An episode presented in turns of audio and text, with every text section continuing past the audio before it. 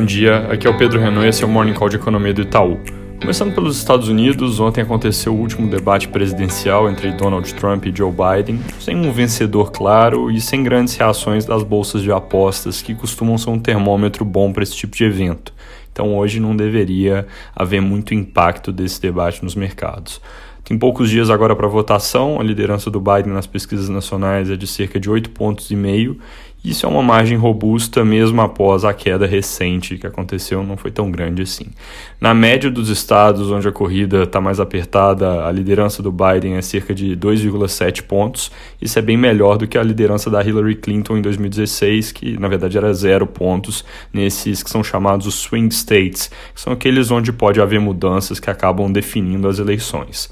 Ontem saíram dados de venda de imóveis nos Estados Unidos com alta muito forte em setembro e também vieram pedidos de seguro-desemprego em queda. São duas notícias positivas. Hoje saiu o índice de atividade PMI do mês de outubro, que é uma combinação de dados coletados com gerentes de empresas sobre atividade corrente e confiança sobre o futuro.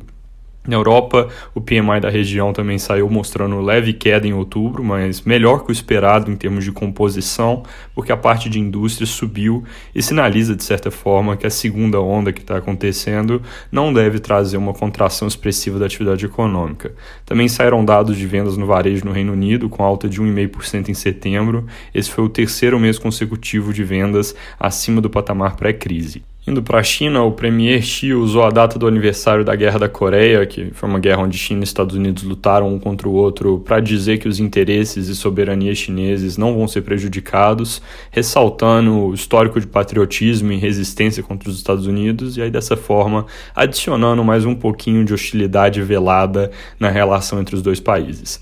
Aqui no Brasil, noticiário político com várias coisinhas, mas sem nenhum grande destaque. Talvez o principal ponto é que o Senado aparentemente ainda tem bastante divergência sobre o tipo de mandato na proposta de autonomia do Banco Central. Se vai ser mandato duplo, mandato duplo light, ou se o objetivo do Banco Central vai continuar restrito a controlar a inflação. Isso na linha do que eu expliquei aqui há alguns dias. Tem alguns senadores que cobram por um compromisso mais forte com o pleno emprego na formulação das metas, ou seja, o mandato duplo, e essa discussão pode acabar contribuindo para que o projeto também não seja votado na semana que vem, como não foi nessa agora.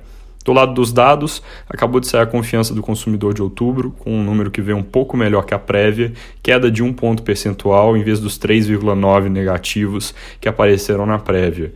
Nível da confiança do consumidor está em 82,4 pontos, isso apesar da melhora ao longo dos últimos meses, ainda é o pior dentre os índices de confiança. Para terminar, também saiu o IPCA 15 de outubro, ele veio com alta de 0,94% no mês, próximo da nossa projeção de 0,9%, mas acima do consenso de mercado, que era 0,83%. Essa é a maior alta do índice para o mês desde outubro de 1995, pressão vindo novamente forte ali da parte de alimentos, mas que devem estar fazendo um pico de curto prazo agora no mês.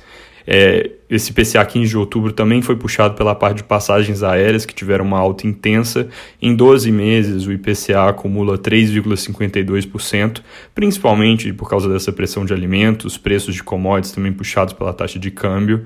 Mas lembrando, a nossa projeção para o fim do ano é 3%. A gente vê um recuo agora à medida que a gente for passando no tempo até dezembro e certas leituras lá do final do ano passado forem sendo substituídas na janela móvel de 12 meses. É isso por hoje, bom dia e bom fim de semana.